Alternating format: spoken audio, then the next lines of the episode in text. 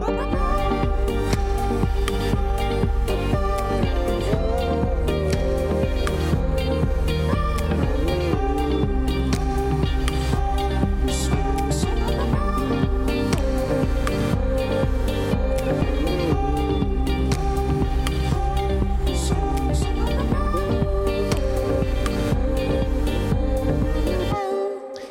Bonjour à toutes et à tous, j'espère que vous allez bien. Je suis heureux de vous retrouver en ce mardi 6 octobre.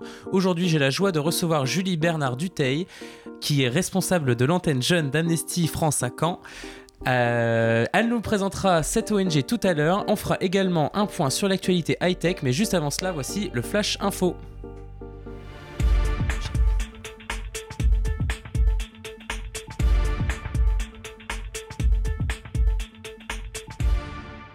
Aux États-Unis, Donald Trump s'est affiché sans masque aujourd'hui. Le président américain a retrouvé la Maison Blanche hier, toujours en convalescence après un traitement de choc contre le Covid-19. Il a incité les Américains à ne pas avoir peur du virus et à sortir de chez eux en restant prudents.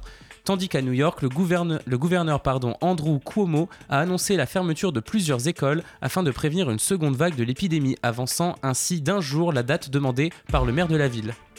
Dans ce contexte épidémique, le prix Nobel de médecine a été décerné à trois virologues, Michael Houston, anglais, et ses compères américains Harvey Alter et Charles Rice. Ils ont été récompensés hier pour leur rôle dans la découverte du virus responsable de l'hépatite C.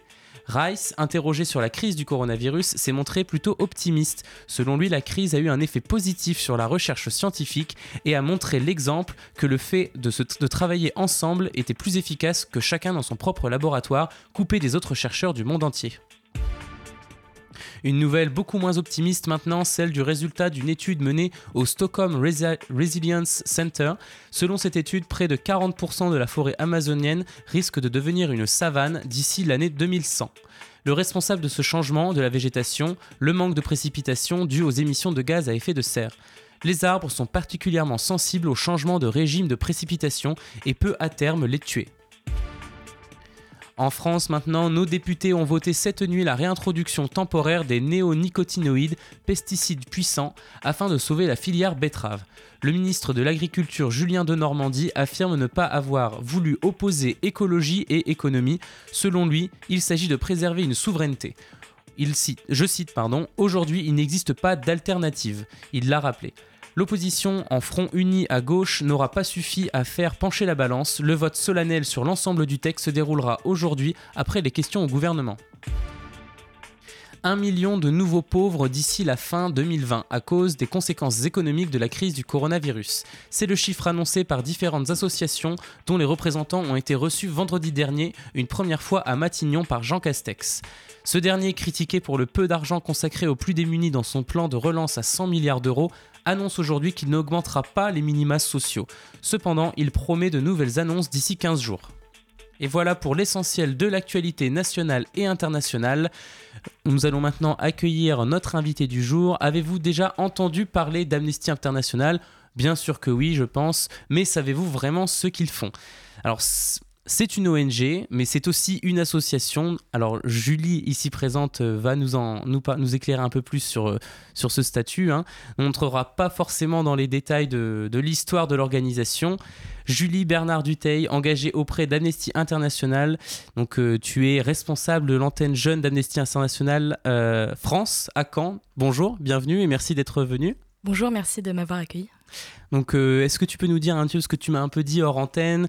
Oui, Amnesty, c'est une ONG, mais c'est aussi une association. Est-ce que tu peux nous éclairer un peu là-dessus? Alors euh, oui, Amnesty est une organisation non gouvernementale dite euh, ONG, donc c'est-à-dire qu'elle est indépendante financièrement de tout État, de tout gouvernement, toute entreprise et toute religion. Ça nous permet de, de vraiment critiquer tout le monde, si je puis dire. Euh, mais c'est aussi une association euh, en France, Amnesty International France est une association reconnue euh, sous la loi de 1901 euh, et qui est reconnue d'utilité publique. C'est-à-dire que lorsque vous faites une donation à Amnesty International, ça peut être euh, déductible de vos impôts. euh. et euh, voilà, donc, euh, ça, permet vraiment d'avoir ce label de- d'indépendance et de de- d'impartialité. D'accord. Et donc, c'est une, euh, donc une ONG qui, a, qui est née en, en Royaume-Uni. C'est un, c'est un Britannique qui l'a, un- qui l'a inventé?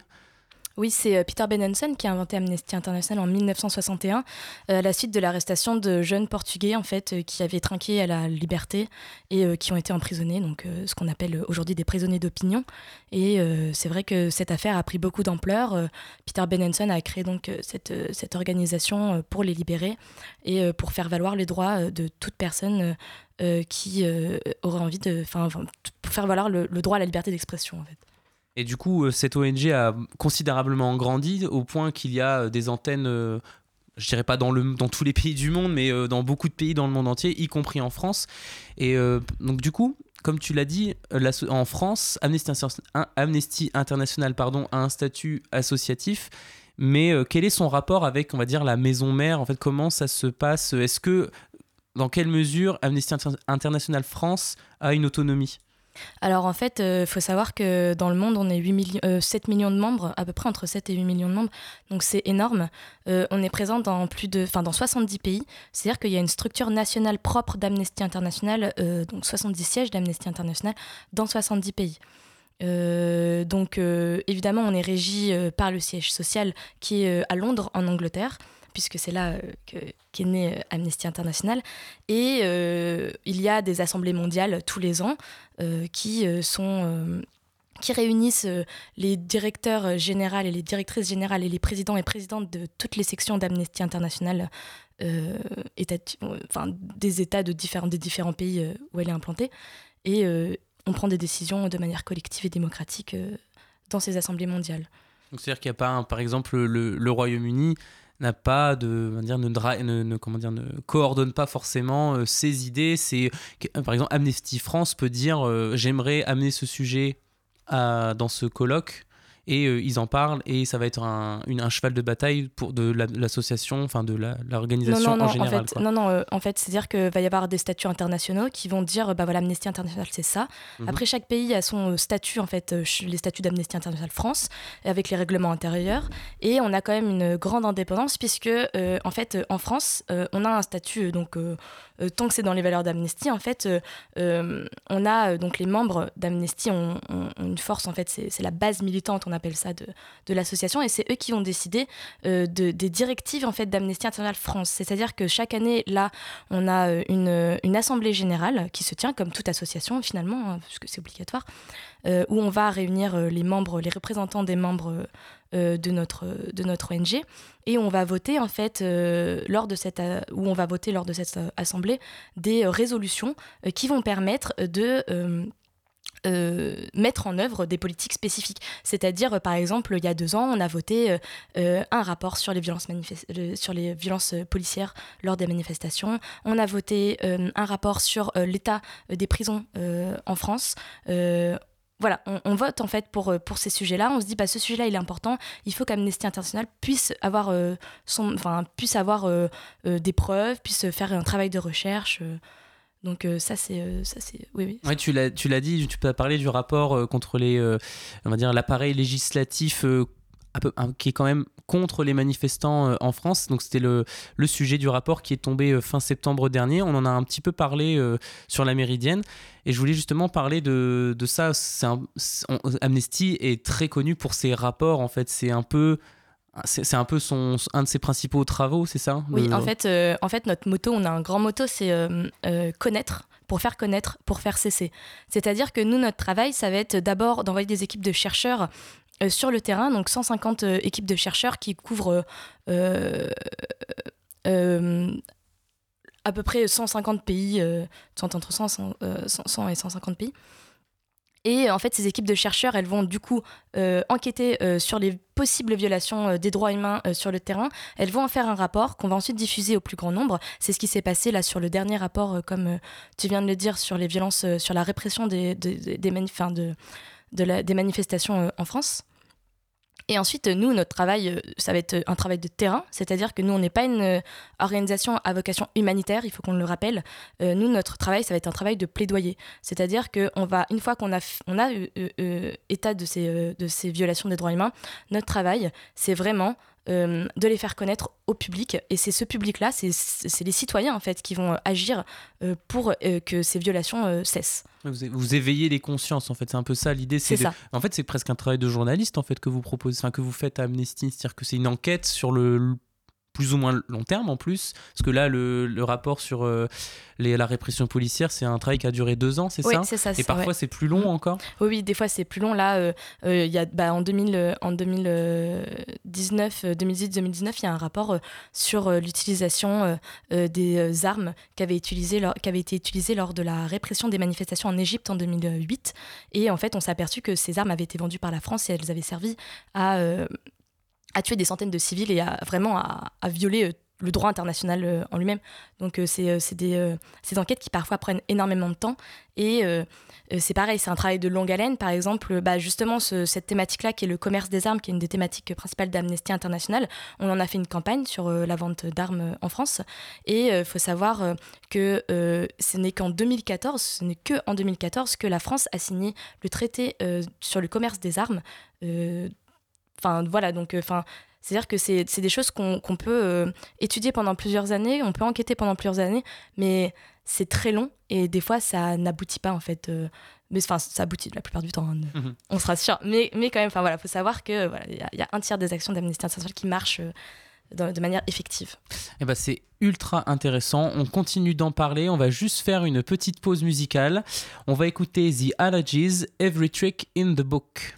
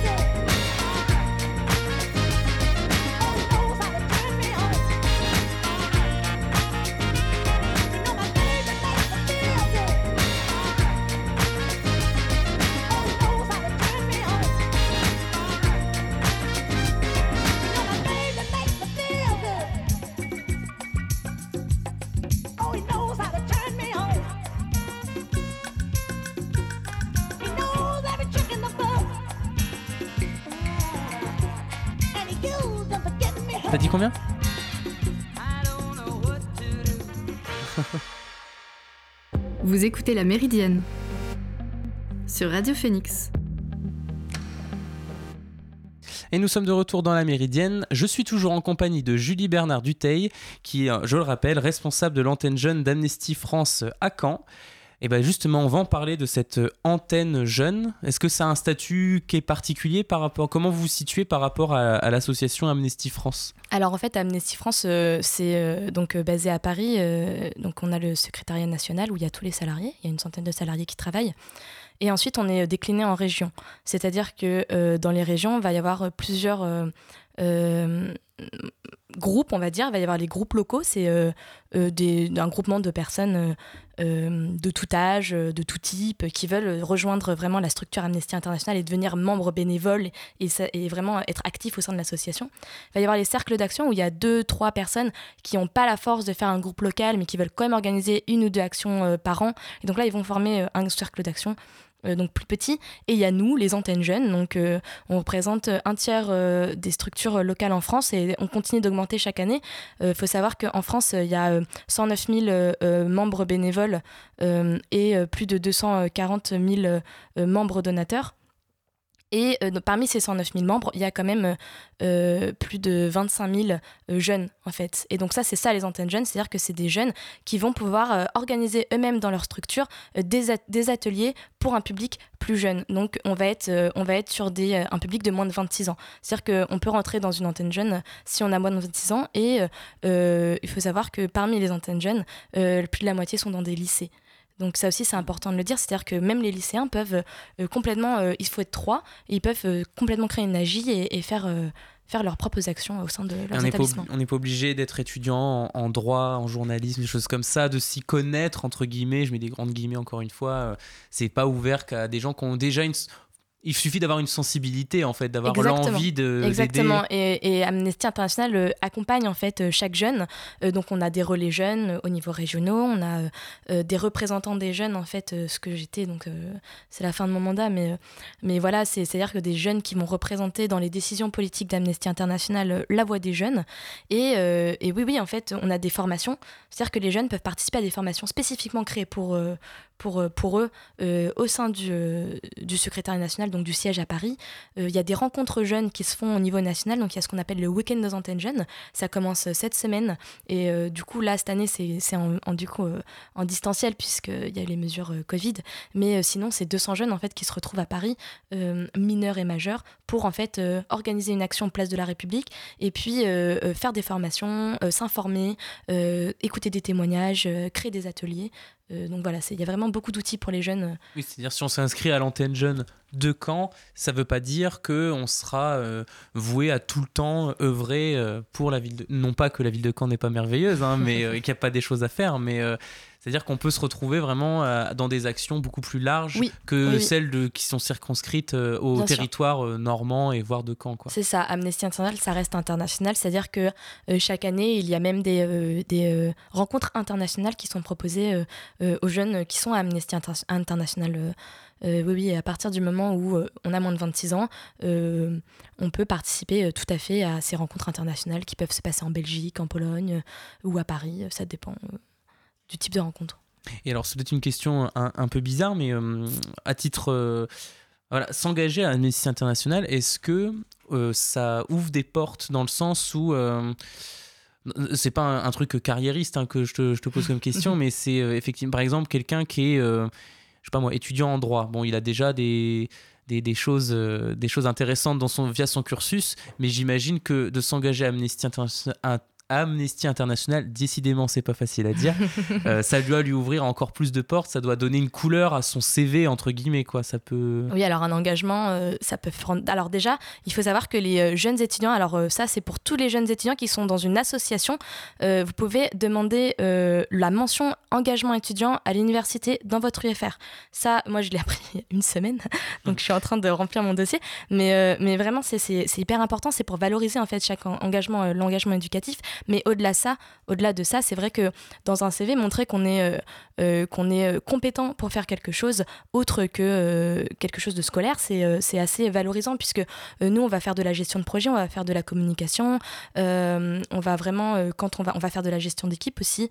Enfin, vraiment, c'est, des, des choses qui peuvent être utiles. C'est une expérience assez polyvalente en, au sein de, de l'association. Quoi. Et donc, cette mention engagement, c'est une mention qui est sur le diplôme, c'est ça? Euh, oui, en fait, euh, alors euh, c'est d'après ce que j'ai compris, c'est une mention qui permet de valoriser toute activité étudiante. Il faut juste en parler avec la structure, la structure en fait associative. On remplit un dossier et puis après, ça peut, on passe devant un jury et après on a la mention, mention étudiante. D'accord. mais je, n'en sais pas trop plus. D'accord, non mais hyper intéressant parce que oui, bah du coup ça, ça, ça permet de se alors c'est pas vraiment le, on s'engage pas à Amnesty International pour se mettre en valeur, mais quand même, ça, permet de donner une couleur à son à son profil, euh, donc c'est toujours intéressant quoi. Et tu m'avais dit également, euh, bah là il y a quelques jours s'est tenu le Forum international euh, pour la paix D'accord. Donc tu avais un, tu étais, tu étais là et tu avais un, stand, c'est ça? Oui, c'est ça. En fait, euh, alors euh, nous à Caen, on va faire euh, pas mal d'actions différentes. On va avoir de la tenue de table de presse, de stand en fait, comme tu viens de le dire. Et donc ça, on va en avoir un peu partout dans des événements comme Place aux Assos, qui s'est tenu début septembre. mais on est aussi présent au festival Beauregard, par exemple, à la fête des communautés à Aéroville en mai. dans ce genre d'événements spécifiques, comme tu l'as dit, le Forum international pour la paix de Normandie où là on avait carrément en fait euh, euh, des jeunes qui venaient nous voir pour qu'on anime des ateliers. Euh, ça c'est une des, caractéristiques on va dire de nos actions assez voilà. Et on a aussi d'autres moyens d'action c'est à dire qu'on va beaucoup nous l'antenne jeune dans des lycées dans des collèges ou dans des écoles primaires pour faire des interventions. Donc, ça s'appelle les interventions éducation aux droits humains où là on va vraiment intervenir à base d'ateliers pédagogiques auprès d'enfants et euh, on va faire euh, plein d'actions de rue. Euh, donc dessiner des bars aussi, mais aussi beaucoup d'actions de rue, comme on va faire signer des pétitions en, en, organisant une action qui va, qui va interpeller les passants. Par exemple, il y a deux ans, on a organisé une fausse vente de femmes aux enchères. Donc, on a vendu 13 femmes aux enchères dans l'espace public. C'était le, dernier jour des soldes. Et, en fait, on avait fait un très, très gros une, une très grosse communication derrière. Sans dire qu'on vendait des femmes, on avait dit vraiment à tout le monde qu'on allait faire une vente aux enchères. Et donc c'est toutes ces actions là, c'est hum, qui c'est qu'en est à l'origine, c'est-à-dire que c'est vous qui assez, être assez autonome ou on vous dit euh, oui donc c'est vous qui avez eu l'idée de faire cette vente aux enchères là. Oui en fait ça venait de réunion, on était enfin ouais ça venait ça, ça, sortait littéralement de nulle part cette idée et puis au final on s'est dit que c'était une bonne idée. Oui, donc vous avez quand même la place, euh, tu disais, on parlait tout à l'heure de voilà une espèce de hiérarchie dans Amnesty, mais au final, vous avez quand même euh, eu la liberté de faire ce, genre d'action oui, à partir du moment où euh, les valeurs d'Amnesty International restent intactes, où le message c'est le même, euh, le mode de fonctionnement euh, c'est et que c'est pacifique bien évidemment, le mode de fonctionnement en fait on est assez libre. Alors après nous on est rattaché au groupe local de Caen. Donc j'en parlais tout à l'heure, c'est-à-dire que financièrement, vu que, comme je l'ai dit, les, les antennes jeunes ne sont pas euh, forcément tous majeurs, enfin les personnes dans les antennes jeunes ne sont pas forcément tous majeurs, ils n'ont pas le droit par exemple euh, de d'avoir une, indépendance financière. Et donc on, les, les, les, antennes jeunes, par principe, elles sont rattachées euh, financièrement et donc enfin financièrement au groupe local qui lui a valeur associative de 1900. 1901, comme 1901 voilà, c'est ça. Et nous, donc nous, on est toujours attachés à un groupe local. Et à partir du moment où le groupe local est d'accord, et à partir du moment où le national n'y voit pas d'inconvénient, on est totalement libre de faire de faire nos propres actions. D'accord. Au contraire, en euh, fait, c'est valorisé, bah, justement. Bah, justement, ça peut être ça qui est intéressant. Si une personne, un, jeune est en, a envie de faire quelque chose, mais se sent seul et, pourtant a plein d'engagement, il peut, se, il peut venir à, Amnesty. Oui, il peut venir chez nous. Carrément, on a besoin de mains. C'est ce qui s'est passé, euh, ce qui s'est passé avec toi un petit peu. Tu avais un engagement. Qu'est-ce qui a fait que tu es arrivé euh, Peut-être que les gens vont s'identifier à toi. Alors, un petit je, peu je pense pas parce que je suis arrivée à Amnesty. Enfin, en gros, je sais pas si vous avez donc, on l'a dit tout à l'heure, Amnesty International est indépendante donc financièrement de tout État, tout ça, tout ça. Et euh, en fait, dans la rue, vous allez donc voir des recruteurs donateurs, des personnes euh, qui des fois peuvent un peu vous énerver parce qu'elles sont là, oui, est-ce que vous voulez donner de l'argent pour telle, telle sauce Mais c'est utile parce que nous, il n'y a que comme ça qu'on a de, de, l'argent. Et euh, bah moi, en fait, euh, j'étais recrutée comme ça. En fait, Euh, le, le- le recruteur donateur euh, qui m'a abordé était vraiment super mignon. Et du coup, euh, je, je lui ai dit, je lui ai dit, bah ok, je signe, je signe votre papier, tout ça, et peut-être après on pourra prendre un café, tout ça. Et donc voilà, on a été prendre un café, mais on s'est pas revu après. Et puis, et puis bah, moi, j'ai dû rentrer à Amnesty quoi, parce que j'avais signé mon truc et tout. Et, et j'ai rencontré l'équipe sur place et c'était génial. Et je suis restée. Ça fait cinq ans que j'y suis et, et je ne regrette pas. Et tu vas encore y être, a oui, oui, complètement. Donc euh, appel à tout le monde, si vous êtes beau ou belle, euh, venez. non, non, non, non, en vrai, non. non, bien non, sûr, on, accepte, on rigole. accepte vraiment tout le monde. Bon, euh. Bien sûr, c'était euh, de l'humour. Bah écoute, merci Julie d'être passée par notre studio. On, on risque de se revoir très bientôt. hein. Exactement. Je, l'annonce aux auditeurs. Tu viendras de temps en temps faire des chroniques sur le thème des droits ça. humains dans, dans le monde. Tu seras pas seule. Non, non, mais euh, voilà, si vous êtes intéressé par euh, le sujet de la torture, euh, du viol, euh, du travail des enfants, ça sera avec nous. Et d'autres joyeusetés. Et tu bah, attends, étais déjà l'auteur de, de ce genre de, de papier l'année dernière. Oui. Et tu continueras d'en faire donc cette année. Bah, J'ai hâte de, de faire à nouveau partager cela dans la Méridienne. Merci à toi. Merci à toi. Et juste avant l'actu tech, je vous propose une dernière pause musicale avec The Jaded Arts Club, Nobody But Me.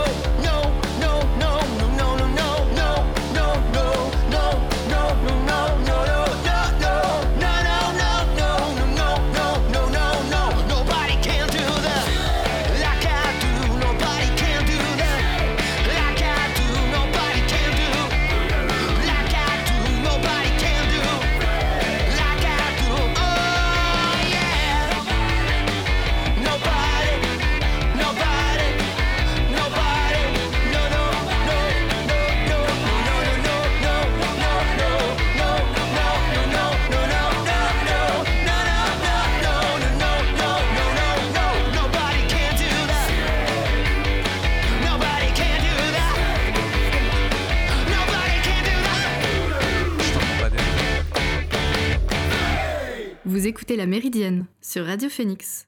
Et nous revoilà pour la dernière partie de la Méridienne. C'est l'heure de l'actualité high-tech.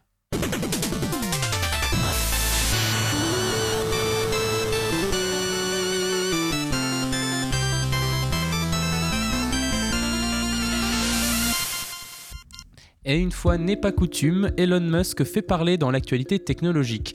En effet, ces voitures Tesla parviennent désormais à passer automatiquement au feu vert de façon autonome. Grâce à un, précédent logiciel, la voiture pouvait déjà s'arrêter au rouge toute seule grâce à un système de reconnaissance de l'environnement du véhicule. Pour redémarrer au vert, le pilote devait envoyer un signal pour autoriser le franchissement de l'intersection. En revanche, si le véhicule doit tourner à l'intersection maintenant, le pilote doit reprendre le contrôle de la voiture pour faire tourner celle-ci.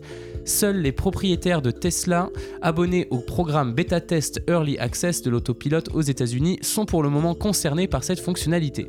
Elle devrait être étendue au reste du monde dans les semaines qui viennent. Les constructeurs rappellent toutefois que le pilote automatique n'induit pas une passivité, passivité pardon, totale du pilote. Ce dernier doit rester actif et se tenir prêt à agir à tout moment. Pour beaucoup, les cyberattaques sont les nouveaux fléaux de l'époque numérique dans laquelle nous vivons. En effet, ce genre d'attaque qui a pour but de mettre à mal les données en ligne d'une entreprise, d'un établissement public ou même de particuliers semble se multiplier à mesure que les technologies concentrent de plus en plus d'informations à notre sujet. Cependant, une étude publiée dans Information Systems Research le 18 septembre dernier euh, dit plutôt que des demandes de rançon en échange du retour des données numériques tenues en otage, certains hackers auraient un objectif plus éthique. Les auteurs de l'article donnent pour exemple le récent piratage qu'a connu l'Organisation mondiale de la santé, opération lancée en raison de son inaction supposée face à la pandémie du Covid-19. À partir de cet exemple, les, chercheurs de l'Université du Delaware, auteurs de l'article, ont dressé une proximité entre le risque d'être visé par ce genre d'attaque et l'importance d'efforts de, de responsabilité sociétale des établissements publics ou privés. Ainsi, moins moins d'un établissement, moins je vais y arriver, excusez-moi chers auditeurs, je suis un peu fatigué.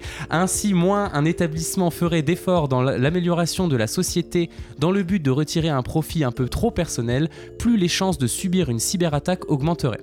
Le greenwashing, c'est-à-dire mener des actions pour l'environnement superficiel pour se donner une belle image, est souvent dénoncé par les hackers qui visent fréquemment des établissements qui recourent à ces pratiques et on fait encore un pas vers l'immersion dans la réalité virtuelle, encore un pas au sens figuré comme au sens propre. En effet, après le casque pour les yeux et les oreilles et certains dispositifs pour les mains, un nouvel appareil est à l'étude pour les pieds. Des chaussures plateformes qui permettront de se déplacer dans des univers virtuels sans bouger. Développées par l'entreprise EctoVR, ces bottes robotiques donnent l'illusion de la marche à la manière d'un tapis roulant. L'utilisateur fait le mouvement du pas mais reste sur place. Au bas de la chaussure se trouvent deux plaques rotatives qui peuvent se tordre dans la direction choisie par le joueur. Une fois qu'il a posé son pied au sol, un système de roues ramène la jambe vers l'arrière pendant qu'il marche vers l'avant, ce qui donne une sensation de moonwalk inversé et donc de rester presque au même endroit. Le produit est encore à l'étude et ne devrait être commercialisé seulement d'ici 2 à 4 ans ce qui vous laisse le temps de vous débarrasser de tous vos meubles de votre salon car vous risquez bien de vous y cogner lors de vos futures explorations virtuelles. Et nous arrivons à la fin de cette émission, j'espère qu'elle vous aura plu. Je vous retrouve demain à la même heure pour un nouveau numéro de la Méridienne. En attendant, passez une bonne journée sur Radio Phoenix.